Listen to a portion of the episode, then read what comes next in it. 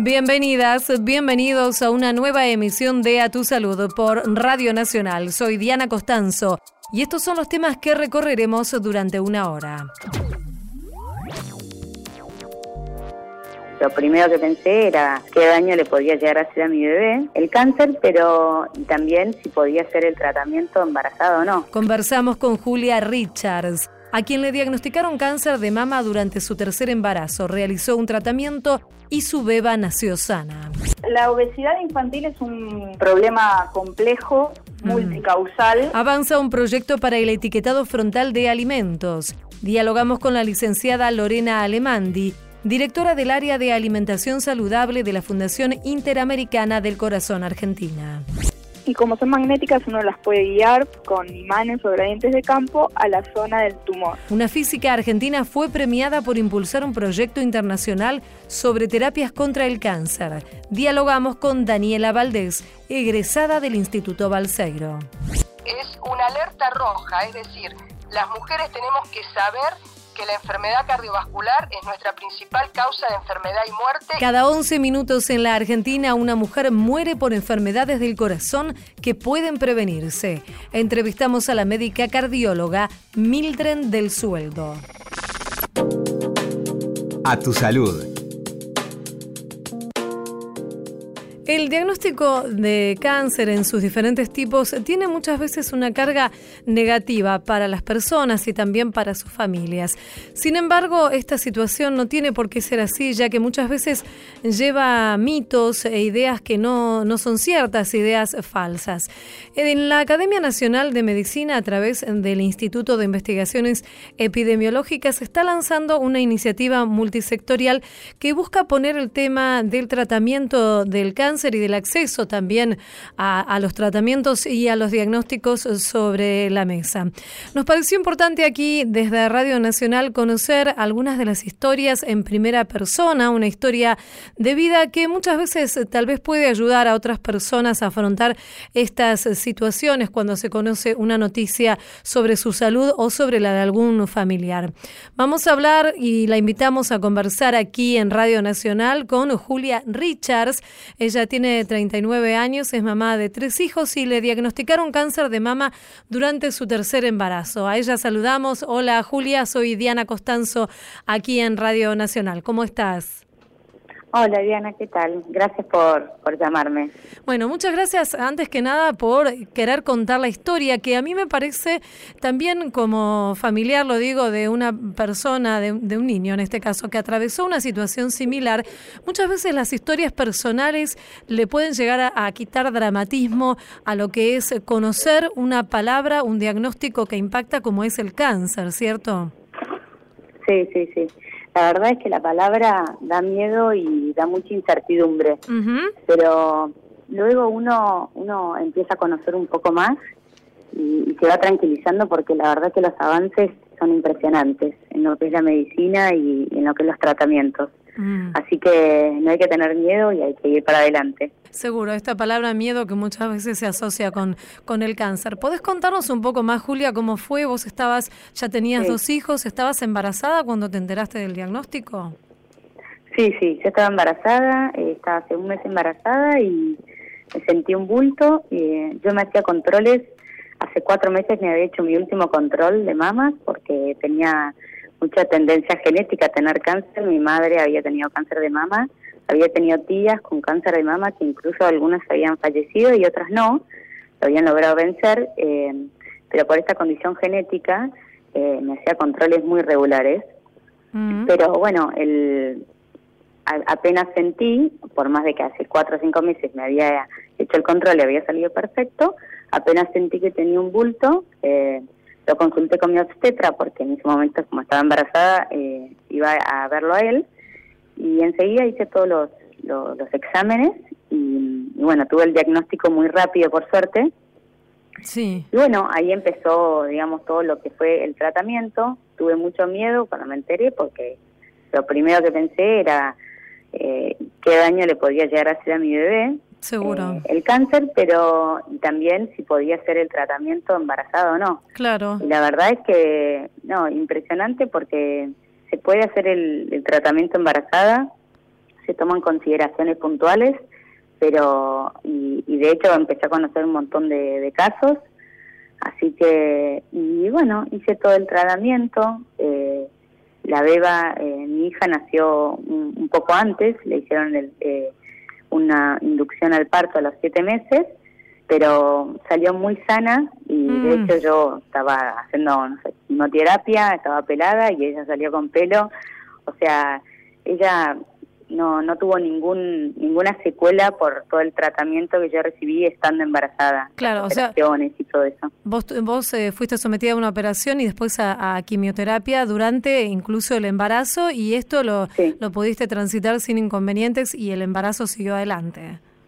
Sí, sí, sí, mm. perfecto, perfecto. Claro. Y luego eh, continué con el tratamiento eh, después de, del embarazo porque hay algunos tratamientos que no se recomiendan porque no se sabe si le hacen daño o no. Hay algunos que está comprobado que no le hacen daño, entonces esos sí se pueden realizar. Mm. Y los que no se sabe se pueden realizar después, digamos, del el, cáncer tiene tratamientos muy largos, sí. así que van los van, digamos, eh, intercalando y, le pueden hacer durante el embarazo alguno que, que sí se puede hacer que esté comprobado que no le hace daño al bebé. Mm, seguro, seguro. ¿Y cuánto tiene ahora tu bebé? Mi bebita tiene ahora cuatro, mi bebita tiene cuatro años ya. Cuatro años. Sí, claro, o sea que ya pasó un tiempo, ya pasó un tiempo. Sí. ¿Y cómo fue el tema de, porque vos tenías, además de estar embarazada, tenías otros dos hijos? Eh, un tema que siempre se plantea es cómo se comunica esta situación de mamá tiene cáncer, tiene que hacer un tratamiento y demás, y más en el momento en que estabas embarazada, ¿se habló con, con los chicos? ¿Cómo fue esta situación? Bueno, yo en ese momento tenía eh, dos hijos que tenían dos años y medio y un año. La verdad que eran muy chicos. El de dos años y medio es el que por ahí podría empezar a preguntar. Pero yo viendo que iba a ser algo que iba a durar mucho tiempo y yo iba a ir regularmente al médico, se los conté como algo normal. Mamá tiene está enferma y tiene que ir al médico todos los días. Casi como papá va a trabajar, mamá va al médico. Ellos lo vivieron como algo natural porque no tenían la conciencia de lo que significa el cáncer. Mm. Creo que en otra edad, en nada como 10 años, 12 años, pueden tener conocimiento de algún caso y puede ser más sensible la información que se les da. O pueden estar más expuestos a, sentir más miedo. En el caso de la edad de mis hijos, ellos no, ellos lo vivieron como algo natural. Creo que pensarían que todas las madres hacen lo mismo, mm. porque es lo único que conocían. Eh, me dieron pelada y digamos eso nunca les impresionó ni nada y lo transitaron muy muy bien. Y lo bueno yo creo fue que como ellos nunca entendieron lo que yo tenía a mí me, hizo muy bien estar con ellos porque me hacía olvidarme de lo que yo tenía. Mm, así que para mí fue fundamental la presencia de ellos en durante mi tratamiento. Es súper importante la, contención, aunque ellos tal vez no lo sabían, pero vos sí, y ese, ese afecto era fundamental en, en ese momento, sin duda. Eh, Julia, y el tema de, en el momento que se da, ¿no? El cáncer durante, eh, un cáncer de mama durante el embarazo. Tal vez las mujeres no pensamos, me puede pasar esto en un momento de, de tanta vitalidad, un momento tan hermoso de, de la mujer, se puede asociar con una enfermedad. ¿Qué te contaron en ese momento los médicos, tu, tu obstetra? ¿Cómo te explicaron esta situación? Bueno, mi cáncer es hormona dependiente, entonces las hormonas del embarazo hacían que vaya un poco más rápido. Pero mira qué paradoja, porque el hecho de que yo esté embarazada hace que yo iba a los controles mensuales a mi obstetra y haya estado más atenta a, mi salud, porque uno cuando está embarazada está más atenta a su propia salud. Sí. Y muchos casos de los que conozco, de las que tienen cáncer embarazadas, se dieron cuenta justamente por estar embarazadas, con lo cual por ahí no hubiesen tardado más en darse cuenta.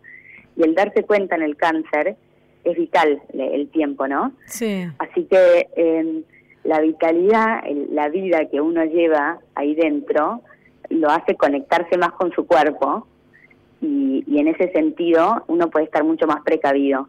Mm. Y, después es, es un impulso espectacular, porque yo viviendo el cáncer, pero al, mismo tiempo gestando una vida, me sentí mucho más cerca de la vida que de la muerte, en ese, sentido. Sentía que, estaba más para proyectar que para estar pensando en, algo tan tan feo, ¿no? Sí, seguro. Así que, eh, bueno, a mí personalmente me enriqueció muchísimo y me dio mucha fuerza eh, estar embarazada mientras hice los tratamientos. Mm.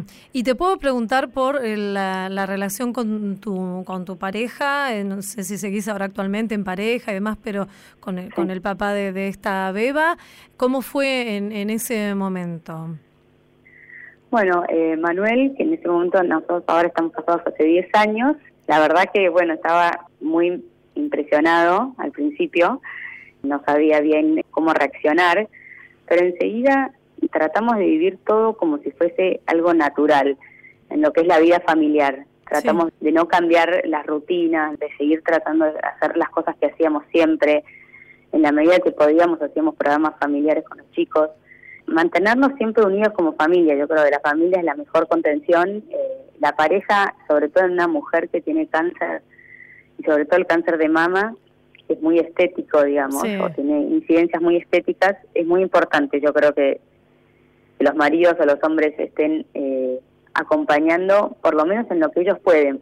Muchas veces, a veces son las hermanas, las amigas eh, o las sí. madres las que mejor acompañan porque conocen lo que siente una mujer, pero el hombre también desde, desde su lugar también puede acompañar. Uh -huh. Digamos, no tiene que mantenerse, digamos, eh, ausente claro, en, ajeno al tema, ¿no? En, en, lo que es la mujer, porque la mujer necesita de, de, de un hombre que, que, que, la siga como mirando, ¿no? Seguro, Julia, y contanos para, para ir cerrando esta charla que a la que te abriste con mucha generosidad y te lo quiero agradecer.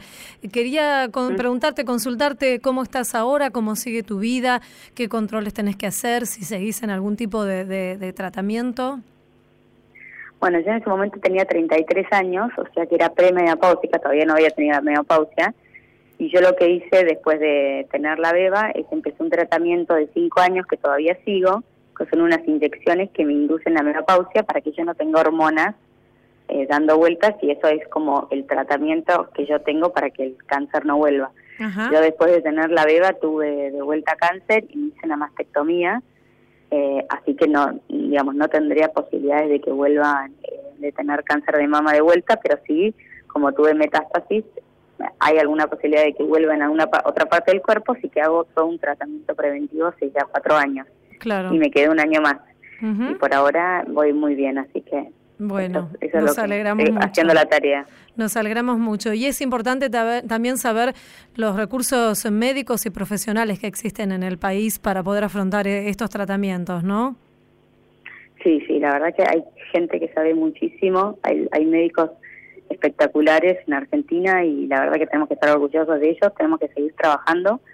Hay enfermeros y tenemos que seguir capacitando a la mayor cantidad de, de gente posible en todos los sectores, tanto en educación como en medicina, como en laboral, eh, que en los trabajos sepan, eh, digamos, cómo se vive un tratamiento. Eh, para Yo creo que es fundamental que la persona que tiene cáncer pueda hacer el tratamiento y continuar en lo posible, en lo que pueda con su vida. Mm. Tanto si es madre, cuidando a sus hijos, si es un hombre que trabaja, que pueda seguir diciendo a trabajar en la medida que pueda, sí. porque eso es, es, vital para que él pueda luego reincorporarse. El tratamiento para el cáncer es muy largo, pero no por eso uno tiene que, que dejar todo en la vida para hacerlo. Tendría sí. que poder hacerlo mientras tanto, en la medida que eh, su cuerpo se lo, se lo permita, ¿no? Claro, seguro. Pero no creo que le haga bien a una persona eh, tener que suspender su vida por un periodo tan largo.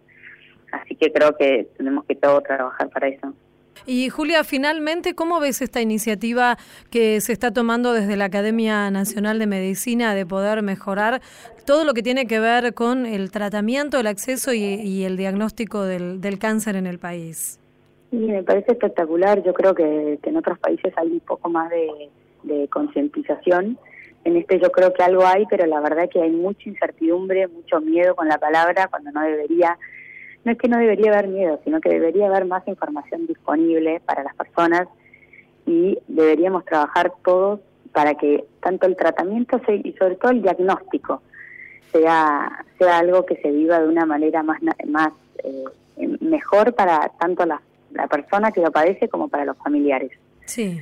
Así que eh, todos tuvieron a alguien eh, que tiene cáncer o en algún momento va a tener, así que todos tenemos que estar informados y concientizados acerca de esta enfermedad y de los avances también y, de la sobrevida que es muy alta también. Así sí, que sin duda. Hay que concientizarse pero con esperanza. Julia Richards, entonces te agradecemos muchísimo habernos contado aquí en Radio Nacional tu historia y es, es un buen puntapié, una buena iniciativa, me parece a mí, conocer estas historias de vida en primera persona para poder colaborar, ayudar a otras, a otras tantas que se les diagnostica la enfermedad aquí en el país. Te mandamos un abrazo y muchísimas gracias de nuevo, Julián. Bueno, muchas gracias por invitarme. Hasta luego. Hasta luego. Hasta luego.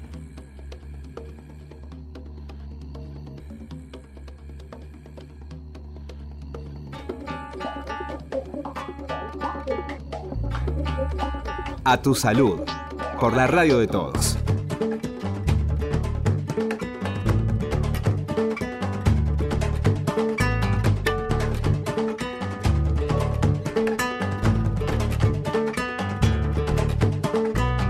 Era el tiempo del cambio, el tiempo de la estampida, el tiempo de la salida, el tiempo de esta canción.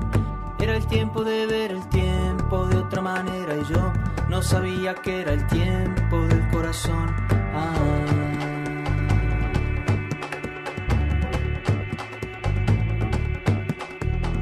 Era el tiempo de cada cosa, su tiempo, el tiempo de bosa o de candombear. Por esos tiempos yo andaba siempre corto de tiempo y nunca encontraba tiempo en ningún lugar, en ningún lugar. Es tiempo de rememorar los viejos tiempos, aquella ciudad. Aunque no sea más que para decir que de tiempo en tiempo conviene recordar, conviene recordar que todo tiempo pasado es peor, no hay tiempo perdido, peor que el perdido en añorar. Todo tiempo pasado es peor, no hay tiempo perdido, peor que el perdido en añorar. Del 68, pero en Montevideo del 83. Era el tiempo de la apertura, tiempo de dictaduras derrumbándose. Eran tiempos de revolcones, manifestaciones. Yo empecé a fumar. Y cuando fumaba el tiempo pasaba más lento y yo me sentaba a verlo pasar, a verlo pasar. Que es tiempo de rememorar aquellos tiempos, la facultad. Aunque no sea más que para saber que el tiempo no suele dar marcha atrás. No suele dar marcha atrás. Todo tiempo pasado es peor, no hay tiempo perdido, peor que perdido en añorar. Todo tiempo pasado es peor, no hay tiempo perdido, peor que perdido en añorar. Pasado es peor, no hay tiempo perdido, peor que perdido en añorar. Todo tiempo pasado es peor, no hay tiempo perdido, peor que perdido en añorar. Todo tiempo pasado es peor, no hay tiempo perdido, peor que perdido en añorar. Todo tiempo pasado es peor, no hay tiempo perdido, peor que el perdido en añorar.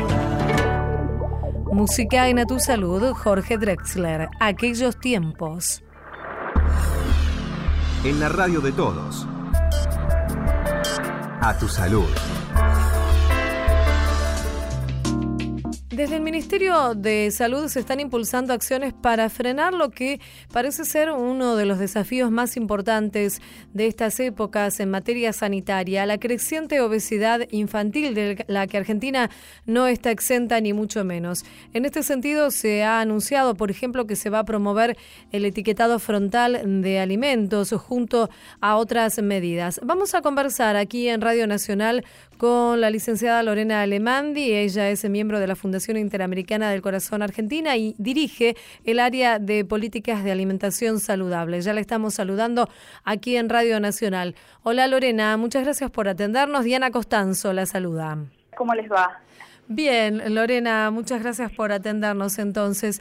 Hablábamos de esto que tiene que ver con el etiquetado frontal, pero antes de adentrarnos en esto que es una de las medidas que se están proponiendo desde el Ministerio de Salud, nos gustaría repasar junto con usted cuáles son los datos que tenemos acerca de la obesidad infantil. Sí, son datos alarmantes. Tenemos tres de cada diez chicos con sobrepeso y obesidad en Argentina esto no escapa a una realidad mundial que está mostrando claramente que esto se ha convertido en una epidemia global. Eh, y un gran problema también para la salud pública de los países. Lo que te comentaba son datos de la encuesta mundial de salud escolar, que es una encuesta que se hace a nivel global y que en Argentina se hizo en el 2012, con lo cual todavía estamos a la espera de nuevas cifras oficiales pero claramente lo que vienen mostrando las encuestas anteriores es una tendencia en aumento mm. de estas cifras, con lo cual eso le agrega eh, gravedad al, problema. Seguro, seguro. ¿Y las causas que se identifican de esta verdadera epidemia, cuáles son? La obesidad infantil es un problema complejo, mm. multicausal. Sí. Dentro de esas causas está el entorno donde los chicos viven, crecen, se desarrollan, que hoy por hoy es un entorno obesogénico, donde hay una alta disponibilidad de alimentos altos en azúcar, en grasas, en sal, una alta exposición de los chicos al marketing de este tipo de alimentos, eh, pocas, eh, pocos lugares, digamos, donde hacer actividad física también, lo cual le suma la problemática, la falta de actividad física, el sedentarismo en los chicos. Así que es un tema multicausal que requiere de un abordaje también multifactorial, es decir, para abordar este entorno y mejorarlo y hacer un entorno más propicio para un crecimiento sano de los chicos, es necesario del rol del Estado y de políticas públicas concretas para mejorar estos entornos. Una de estas medidas es el etiquetado frontal. Para quienes no saben o tal vez no están en tema, ¿Qué es esto? ¿Cómo implica, cómo impacta en poder reducir estos índices de obesidad y sobrepeso? Como vos bien lo decías, esta es una de las medidas recomendadas por los organismos internacionales para avanzar dentro de mejorar, o como otras, digamos, como mejorar los entornos escolares, como promover impuestos a alimentos no saludables, restringir el marketing. El rotulado es una política importante porque es una fuente importante de información para los consumidores. Cuando nosotros nos encontramos frente a un envase de un alimento, nos encontramos ante un montón de información que facilita la elección de compra. Hoy por hoy, eh, la información que recibimos es poco clara, es hasta compleja. Si no mm. tenemos un conocimiento extra de nutrición o, o tenemos que poner a hacernos cuentas, digamos, hoy por hoy la información no nos viene simplificada. Sí, además buena vista, ¿no? Porque los números que ponen las letras son ínfimas, muy chiquitos son los rotulados de los paquetes, ¿cierto? Exactamente, y eso no es un dato menor porque es verdad, muchas veces independientemente de que podamos entender o podamos calcular porque tenemos ese conocimiento, que no es el caso de la población general, eso también es importante, pero no llegamos a leerlo porque es muy chico o porque no está visible eh, entonces hay como varias limitaciones en el momento de tomar la decisión de qué productos podemos elegir para nuestros hogares. La política de etiquetado frontal justamente viene a abordar ese tema. La idea es promover un etiquetado fácil y simple donde el consumidor se encuentre ante información clara y precisa y le ayude a tomar decisiones más informadas con respecto a los productos que va a seleccionar. Claro, por ejemplo, Lorena, ¿qué información no puede faltar en la etiqueta de un alimento? Para la promoción de, digamos, para la prevención de las enfermedades crónicas no transmisibles, la recomendación es que el consumidor sepa y conozca, pueda tener acceso a la información relacionada con el contenido de azúcar, el contenido de grasas y el contenido de sal que tienen los productos. Independientemente de lo que ya hoy existe en el envase, porque hoy el envase nos da mucha información, los ingredientes, la tabla nutricional, la fecha de, elaboración de vencimiento, digamos, hay un montón de información que ya viene dada. Pero para lo que tiene que ver con la prevención de las enfermedades crónicas es fundamental que como consumidor pueda acceder a saber si ese producto me está aportando a mí o a mi familia altos porcentajes de azúcar, sal y grasas, que son los nutrientes críticos cuando hablamos de prevenir todas las enfermedades cardiovasculares, cánceres, mm. eh, sobrepeso y obesidad, por supuesto. Claro. Y además, Lorena, aparece este otro factor, más allá de las etiquetas que, como bien dice, deben ser claras y simples de leer, que es lo que se llama la publicidad o la promoción engañosa. Algunos productos que se promocionan como saludables o sanos y en realidad, por ejemplo, tienen un alto contenido en azúcar o en sal. Exactamente. Con el tema del azúcar hay algo fundamental en Argentina. Argentina hoy por hoy no tiene eh, la obligatoriedad de reportar azúcar. Es decir, que nosotros como consumidores no podemos saber realmente el contenido de azúcar que tiene un producto, salvo que en algunos casos, en forma voluntaria, la industria lo reporte. O sea que eso es una política fundamental, empezar a exigir, digamos, la obligatoriedad del reporte del contenido de azúcar. Y por otro lado, otra cuestión muy importante a regular tiene que ver con lo que vos mencionabas, las estrategias de marketing que utiliza un, envase. Los, sobre todo cuando hablamos de chicos, ¿no? Los personajes, los deportistas famosos, las promociones, hay un montón de técnicas que utiliza la industria de los alimentos para hacer que ese producto sea más atractivo y el envase es un medio para llegar al consumidor. Mm. El, el hecho de tener un etiquetado frontal, que desde FICA Argentina lo que estamos recomendando es la implementación de un etiquetado muy similar al que Chile ha promovido, que es un sello negro, donde dice exceso de azúcar, exceso de sal o exceso de grasas, ¿no? Para el caso de, cada alimento en particular, y es muy fácil de entender porque es un sello negro en, la parte frontal del producto. Con mm. lo cual eso hace que no tenga que hacer ninguna cuenta, que no tenga que leer la letra chica, eh, y es muy simple para, para los consumidores en general. ¿Y esto sería similar a lo de Chile, a lo que se está impulsando? ¿Ya hubo algunas presentaciones del, del ministro Rubinstein aquí en Argentina? Sí, exactamente. sería, sería muy similar al sistema chileno. De hecho, Brasil y Uruguay también están teniendo discusiones políticas, intentando también avanzar por, e, en ese sentido. Es un sistema que facilita la elección de los alimentos y, el Ministerio de Salud también ha, mencionado interés en este en este tipo de etiquetado frontal. seguro. Queremos agradecerle Lorena Alemandi de la Fundación Interamericana del Corazón Argentina a cargo de lo que es el área de políticas de alimentación saludable por esta charla con Radio Nacional. Le mandamos un saludo, muchas gracias. Gracias a ustedes. Hasta luego. A tu salud por la radio de todos. Fue presentado un plan nacional para mejorar el diagnóstico del cáncer. El objetivo es incrementar la detección de tumores para que los pacientes puedan acceder a tratamientos oportunos en cualquier lugar del país. El programa impulsado por el Instituto Nacional del Cáncer tiene el apoyo de la Organización Mundial de la Salud. Una de las iniciativas será el cambio de los mamógrafos analógicos por digitales en los hospitales públicos para mejorar el diagnóstico del cáncer de mama. En la radio de todos. A tu salud. Seguimos en A tu salud.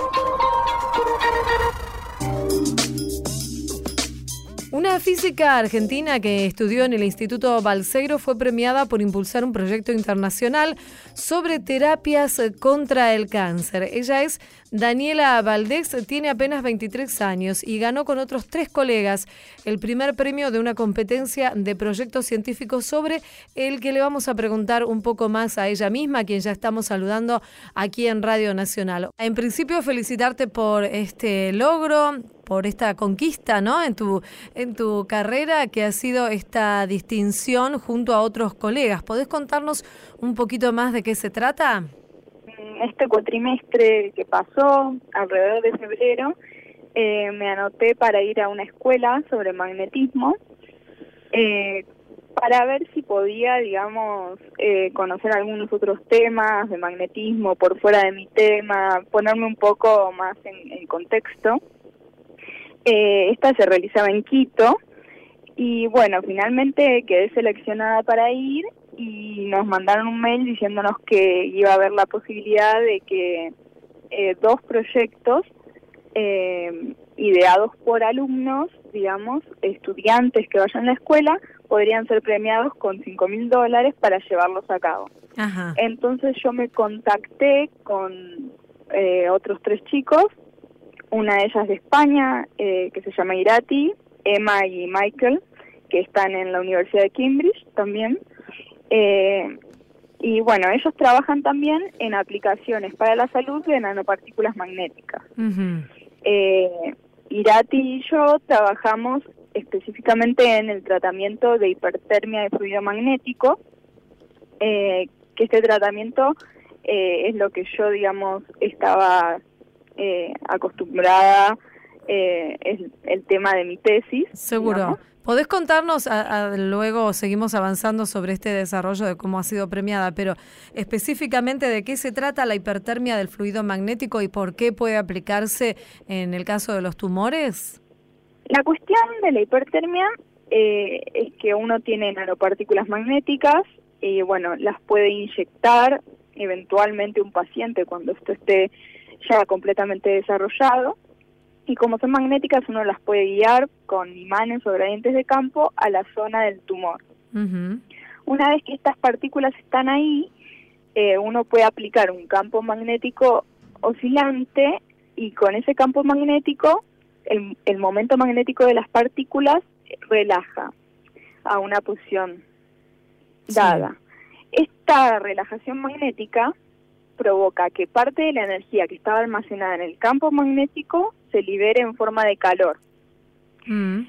Si uno aumenta la temperatura de una zona, eh, en este caso la zona tumoral, por encima de los 40 grados, puede desencadenarse una respuesta eh, apoptótica eh, que hace que la célula vaya digiriendo todos sus componentes interiores hasta finalmente quedar sobre el núcleo y bueno, destruirse, digamos. Claro, sería como un ataque directo a lo que son las células tumorales y que a la vez destruirían el tumor. Claro, la cuestión es, eh, bueno, eh, funcionalizar las partículas para que específicamente las células tumorales las incorporen más fácilmente que las sanas.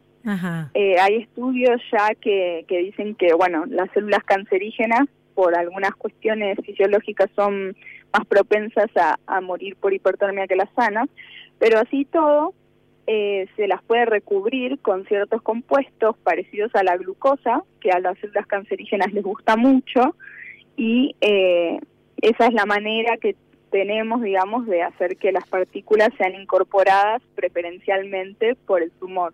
Claro.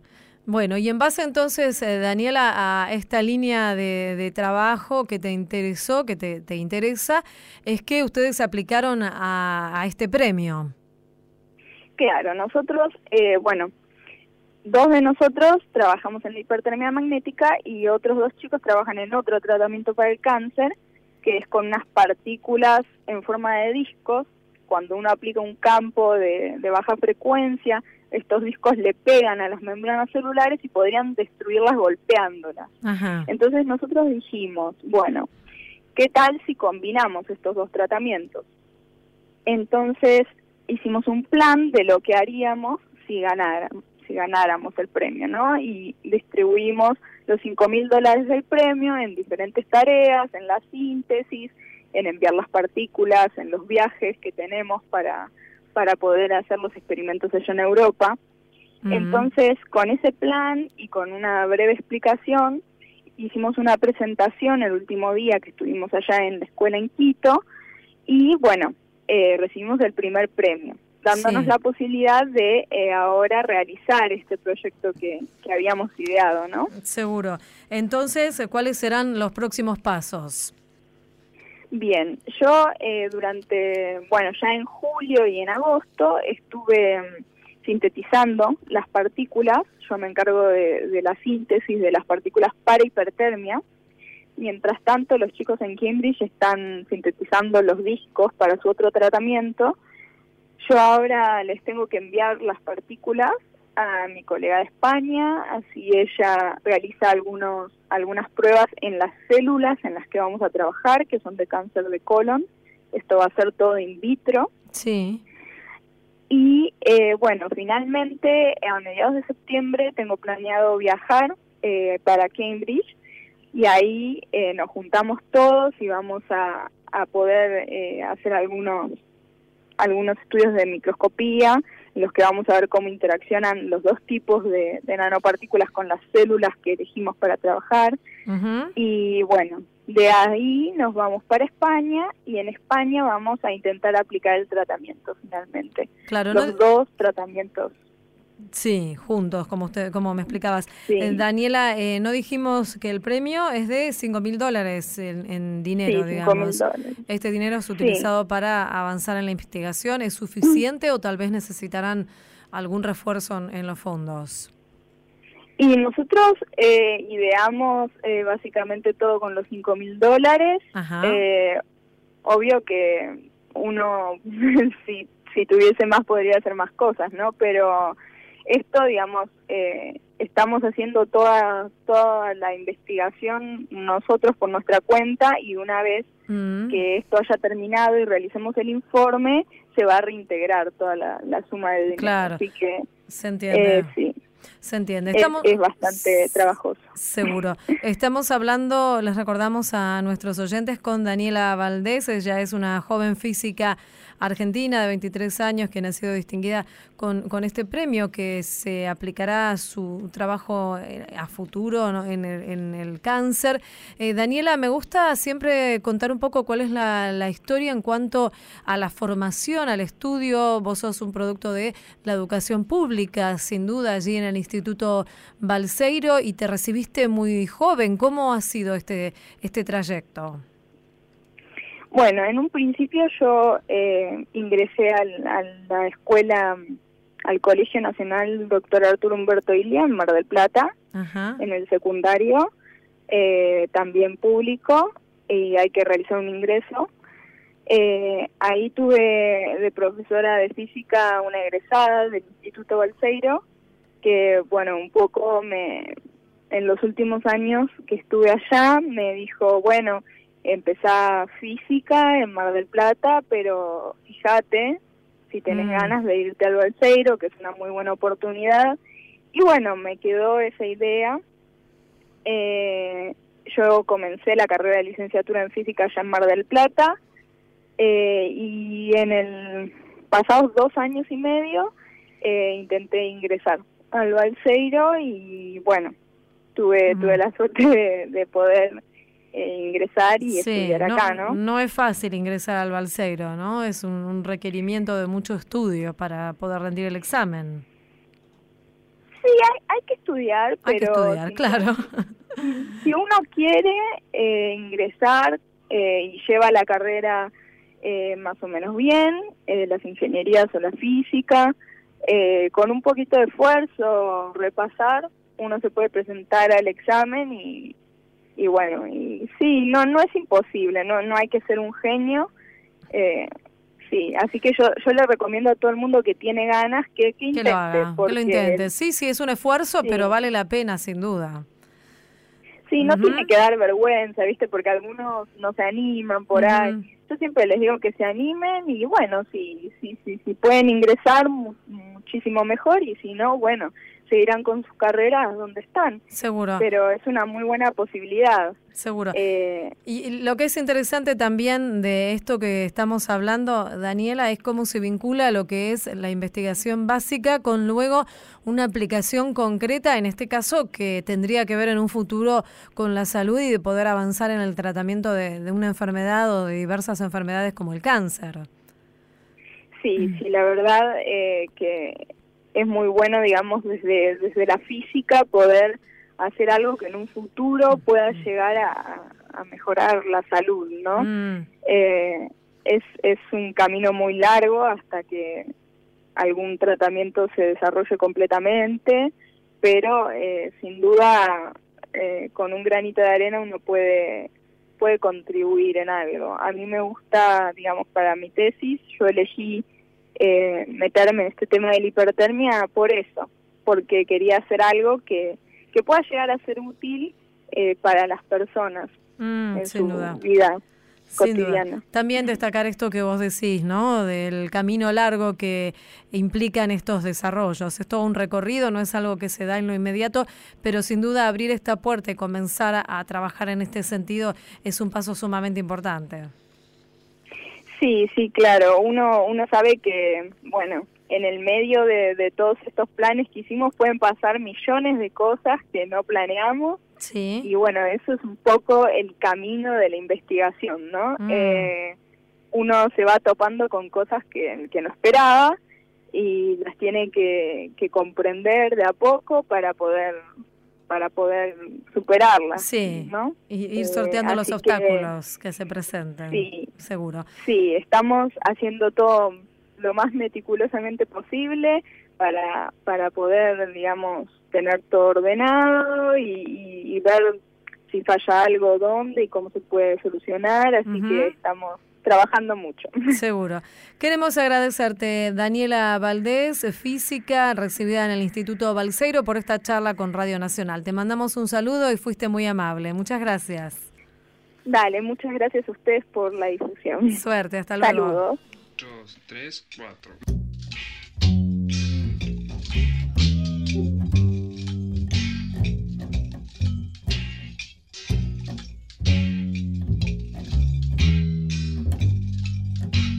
A tu salud, por la radio de todos. Pena me dio no verte, sacarle la soga a la muerte sin piedad y sin razón. Han destrozado la ilusión de toda la gente que vive sola, atada a un cruel destino. Si no hay camino por recorrer. Cerrar los ojos es perder y una vez más es así.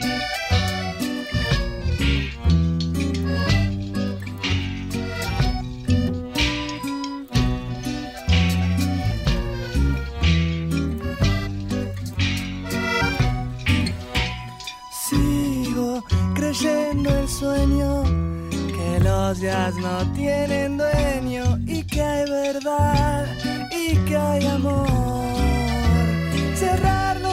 Ojos es perder. Frío de la noche, no hay nombre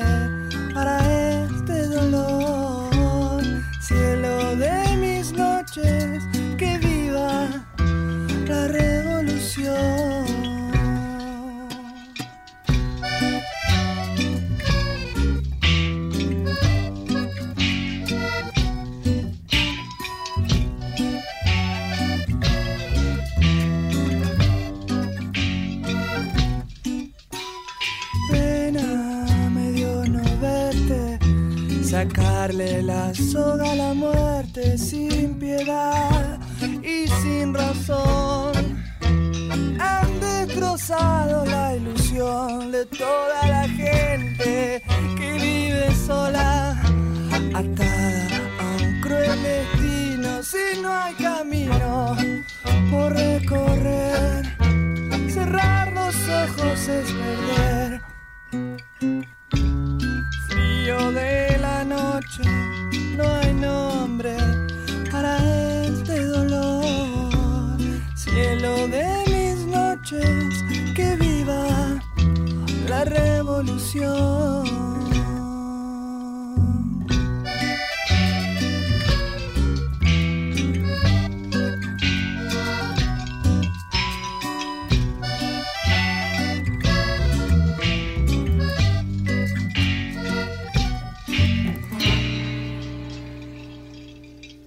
Lisandro Aristimuño, cerrar los ojos. En la radio de todos. A tu salud.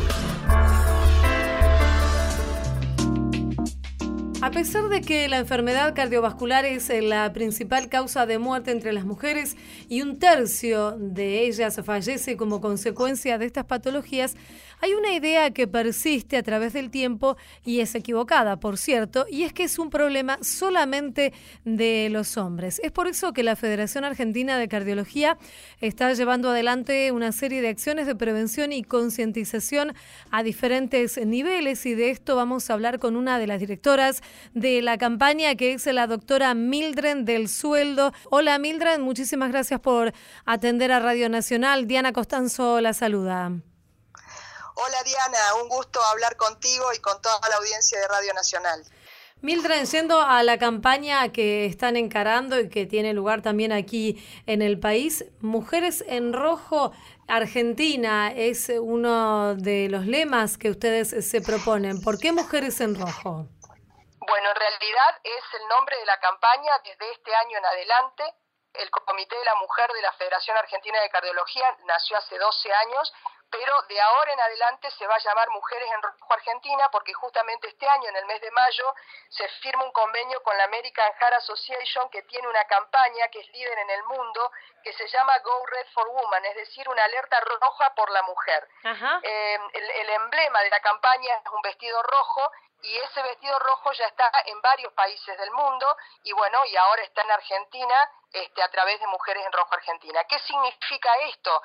Es eso, es una alerta roja, es decir, las mujeres tenemos que saber que la enfermedad cardiovascular es nuestra principal causa de enfermedad y muerte y que una de cada tres mujeres se va a morir por eso. La mujer no se puede cuidar de aquello que no ve como amenaza, de aquello que no ve como peligro. Y ocho de cada diez mujeres en nuestro país no sabe que la enfermedad cardiovascular es su principal causa de enfermedad y muerte. Entonces el objetivo principal en este primer año de campaña conjuntamente con la American Heart, con Go for Woman, es el de concientización eh, y educación de la mujer argentina sobre esta problemática puntualmente. Sí, ustedes estaban difundiendo una cifra que es cada 11 minutos muere una mujer por enfermedad cardiovascular. Así es, esto no se pone con el efecto de crear pánico, sino con el, con el tratar de lograr el efecto que estamos buscando, que es eh, estemos alertas, porque la enfermedad cardiovascular, lo más grandioso es que es prevenible en muchas situaciones, controlando los factores de riesgo, este, teniendo una buena alimentación, haciendo actividad física, tratando de manejar el estrés, se puede prevenir, digamos, puede, podemos evitar que ocurra. Entonces, eh, trabajar en esto, en la concientización de esta realidad, de esta problemática, es nuestro eje de campaña. Seguro, seguro. Ahora, eh, Mildred, siempre tal vez las mujeres estamos más preocupadas por nuestras cuestiones ginecológicas, vamos rigurosamente al médico, al médico ginecólogo una vez por año, nos hacemos los chequeos, la mamo, todo lo que le indique, el PAP, pero tal vez no tenemos creada la conciencia de que también tenemos que ir al cardiólogo o a la cardióloga para atendernos. Así es, así es. Fundamentalmente, a ver, las medidas de prevención son útiles en cualquier etapa de la vida. Eh, entonces nosotros estamos eh, peleando, digamos, no peleando, trabajando en conjunto con muchas sociedades, como son la de pediatría, la de ginecología, como para que se piense eh, que, por ejemplo, si papá y mamá tienen hipertensión, hay posibilidades de que un niño sea hipertenso, entonces que los pediatras, por ejemplo, le hagan los controles de presión. Y la ginecólogo, en, digamos, los ginecólogos que también en el control que le hacen a la mujer que va a hacerse el Papa Nicolau o el control o por cualquier causa, también le pidan un laboratorio de rutina que contemple todo lo que es colesterol, glucemia, triglicéridos y que le tomen la presión. Solamente con eso ya estamos pudiendo detectar patologías que hoy no estamos detectando. Y después de los 40 años, sí o sí el chequeo cardiovascular anual es lo que están recomendando todas las guías porque es donde la mujer eh, se va acercando al momento de la menopausia, que puede ocurrir, la edad promedio de la menopausia es de 50 a 51 años en nuestro país, eh, puede ser que por X motivos haga una menopausia precoz, que es antes de los 40 años, o una menopausia temprana antes de los 45, entonces después de los 40 años tenemos que hacer ese chequeo porque cuando nos acercamos a la menopausia se empiezan a sumar eh, factores de riesgo y dejamos de estar bajo el paragüita protector que son las hormonas o que son los estrógenos y de ahí en adelante aumenta exponencialmente el riesgo de tener hipertensión, de tener obesidad abdominal, nos cambia el perfil de los lípidos, se hace más eh, aterogénico o más propenso a hacer ateromas en nuestras arterias eh, y podemos sufrir eventos cardiovasculares.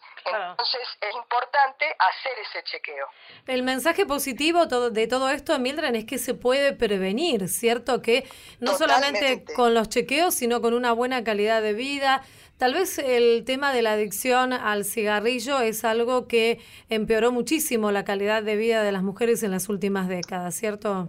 Totalmente. La mujer de antes, la mujer de hace más de 40 años, fumaba mucho menos de la mujer de hoy. De hecho, en Estados Unidos y en muchos países de Europa, el cáncer que más matan las mujeres no es el de mama, como en nuestro país, sino que es el cáncer de pulmón, que está asociado directamente con la exposición al humo del tabaco, ya sea indirecta o en forma directa.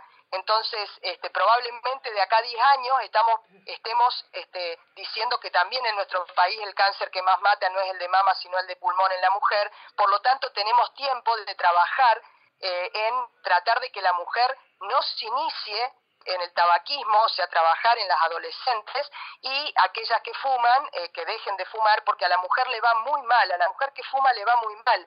Aumenta, si tiene menos de 50 años, aumenta cuatro veces más el riesgo de tener un evento cardiovascular que el hombre.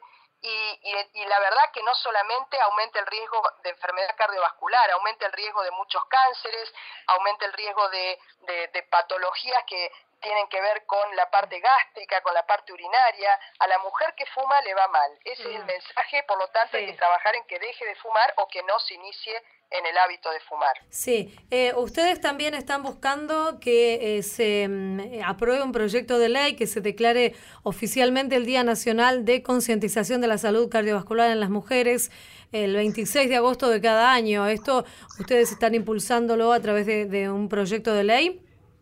Así es, es un proyecto de ley que se presentó con el diputado Andrés Guzmán en el año 2017 y que obtuvo eh, aprobación unánime en, la Comisión de Salud y después fue aprobado, ya tiene media sanción de diputados y estamos esperando la otra media sanción del Senado para que ya se convierta este, eh, finalmente en ley y eso va a ser, digamos, el órgano, digamos, de de Contralor va a ser el Ministerio de Salud de la Nación, que va a tener que este, organizar eh, probablemente eh, en conjunto con las sociedades de cardiología de nuestro país este, campañas más masivas que involucren a todos eh, los ministerios de todas las provincias de nuestro país y eso sin duda que va a redundar en un mayor conocimiento y en un mayor beneficio de la salud de todas las mujeres argentinas. Claro, Mildred, entonces eh, la principal causa de fallecimiento de las mujeres y enfermedad en la Argentina son las enfermedades cardiovasculares hoy por hoy. Así es. A mm. ver, si vos tomás la cantidad de mujeres que mueren antes de los 40 años, probablemente no sea la enfermedad cardiovascular, porque la, tasa de mortalidad de la mujer de menos de 40 años es muy baja.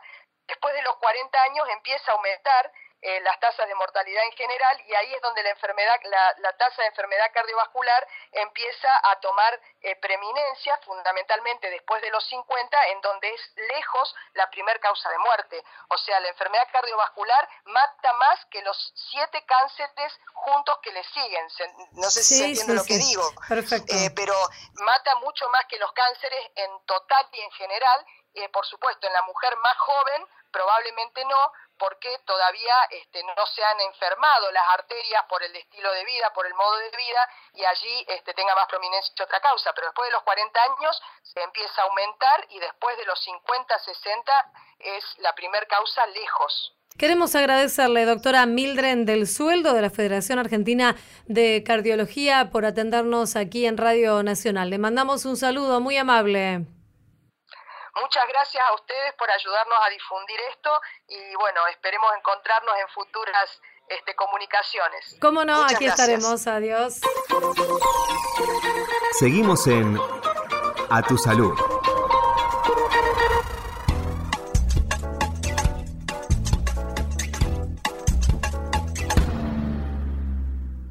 Diputados analiza un nuevo proyecto de ley de vacunación. La Comisión de Salud de la Cámara Baja debate una iniciativa del diputado tucumano Pablo Yedlin, que tiene consenso de todo el arco político. El texto dispone la gratuidad y obligatoriedad de la vacunación, no solo en la infancia, sino en todas las etapas de la vida, y otorga al Estado la potestad de verificar su cumplimiento. La Sociedad Argentina de Vacunología, que impulsa la iniciativa, informó que estos controles pueden realizarse al ingreso escolar en las universidades, al gestionar documentos o en exámenes prelaborales.